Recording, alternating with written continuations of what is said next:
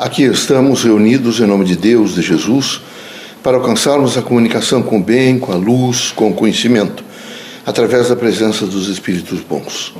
Pedimos aos irmãos que levem seu pensamento, que procurem compreender a significação da religião como religar contínuo, que procurem nesse momento se ater às, às forças do bem, vivendo intensamente o Evangelho de Cristo seus preceitos, a dimensão crítica, por exemplo, de uma vida melhor pela força do amor, da fraternidade, da luz.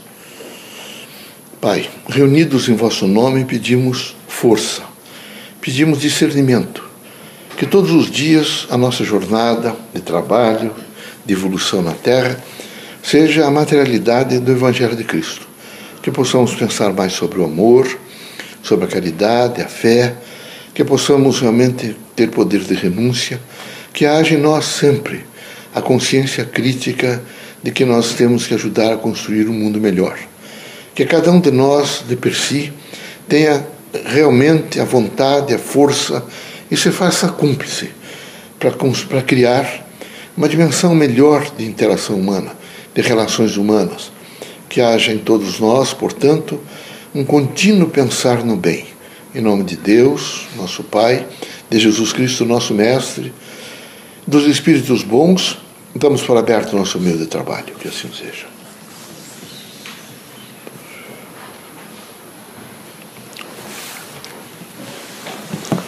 Que a paz e a luz de Jesus baixe até vós. Que as forças que emanam da sabedoria divina do Pai recaiam até o vosso espírito, penetrem em vosso coração e brilhem sempre no vosso lar. Leocádio José Correia, boa noite que católicos, protestantes, espíritas, religiosos em geral, deem as mãos. Este, meus amigos, esse momento da Terra é momento que os irmãos todos necessariamente terão que fazer reflexão. Ficou realmente muito facilitado a dimensão da vida. Transportes, telefonia móvel, telefonia fixa, enfim, os irmãos estão movidos por um processo tecnológico, mas estão se distanciando cada vez mais uns dos outros. Tem verdadeiras paredes que dividem os irmãos uns dos outros. Os casamentos desfeitos em cinco, seis meses, angústia, sofrimento, crianças sofrendo, desordem social. É evidente, meus amigos, que há um descontentamento na Terra. Não é só no país em que os irmãos estão encarnados, o Brasil, é em toda a América Latina e em toda a Terra. Por isso era preciso que os irmãos ajudassem a constituir um novo pensamento que houvesse um novo momento e uma nova concepção de terra. Consequentemente, que os irmãos alcançassem nesse momento, é? através dessa concepção, uma consciência crítica diferenciada, particularmente das outras pessoas que convivem com os irmãos. Não se iludam, meus amigos. Hoje, sadios, fortes, moços, amanhã velhos, decrépitos, em condições, evidentemente, de deixar a terra. Todos estão na fila da morte. Todos deixarão a terra. Que vaidade boba, que orgulho, que ostentação, que poder de revolta. Por quê? Por que nesse momento se distanciar das outras pessoas? Por que nesse momento ficar se achando superior aos outros? Por que levantar falsos testemunhos, tentar destruir as pessoas, quando todo esse projeto de destruição do outro reflete na própria pessoa que projetou? É fundamental que os irmãos estejam sempre dispostos a entender a precariedade da terra, mas nunca desvinculá-la da força da escolaridade. Aqui, tudo é escolaridade. E os irmãos precisam pensar nessa escolaridade. Por isso, recomendamos aos irmãos um exercício do bem, portanto, uma consciência do bem. Recomendamos que os irmãos descubram na outra pessoa que está ao seu lado, que convive com os irmãos, que os irmãos encontram nas ruas, no trabalho, descobrindo nelas o que há de melhor, sensibilizando bem. Só descobrir as coisas ruins, todos estão fazendo. É horrível, realmente. É preciso respeitar as pessoas e sensibilizá-las a ser o bem, a sentir o bem, a pensar no bem, a falar do bem, a trabalhar pelo bem, enfim, existencializar o bem. É preciso, meus amigos, que os irmãos sejam fortes o suficiente para aprender a suportar-se, os irmãos, alguns estão indo, inclusive, meninos a suicídio, porque estão distantes de si mesmo. Quem fica distante de si mesmo nega a vida. E os irmãos precisam todos os dias se reafirmar e positivar a vida. É isso é fundamental. Esse processo, um processo crítico, representa o amor, representa a fraternidade, representa a luz, representa saber esperar. Que ansiedade de não saber esperar. Vejam a natureza e os frutos, flor, devagar eles vão crescendo, não amadurecem de que os irmãos querem imediatamente colocá-los é? nesse momento em estufas. Eles vão estragar, não vão ter o mesmo gosto.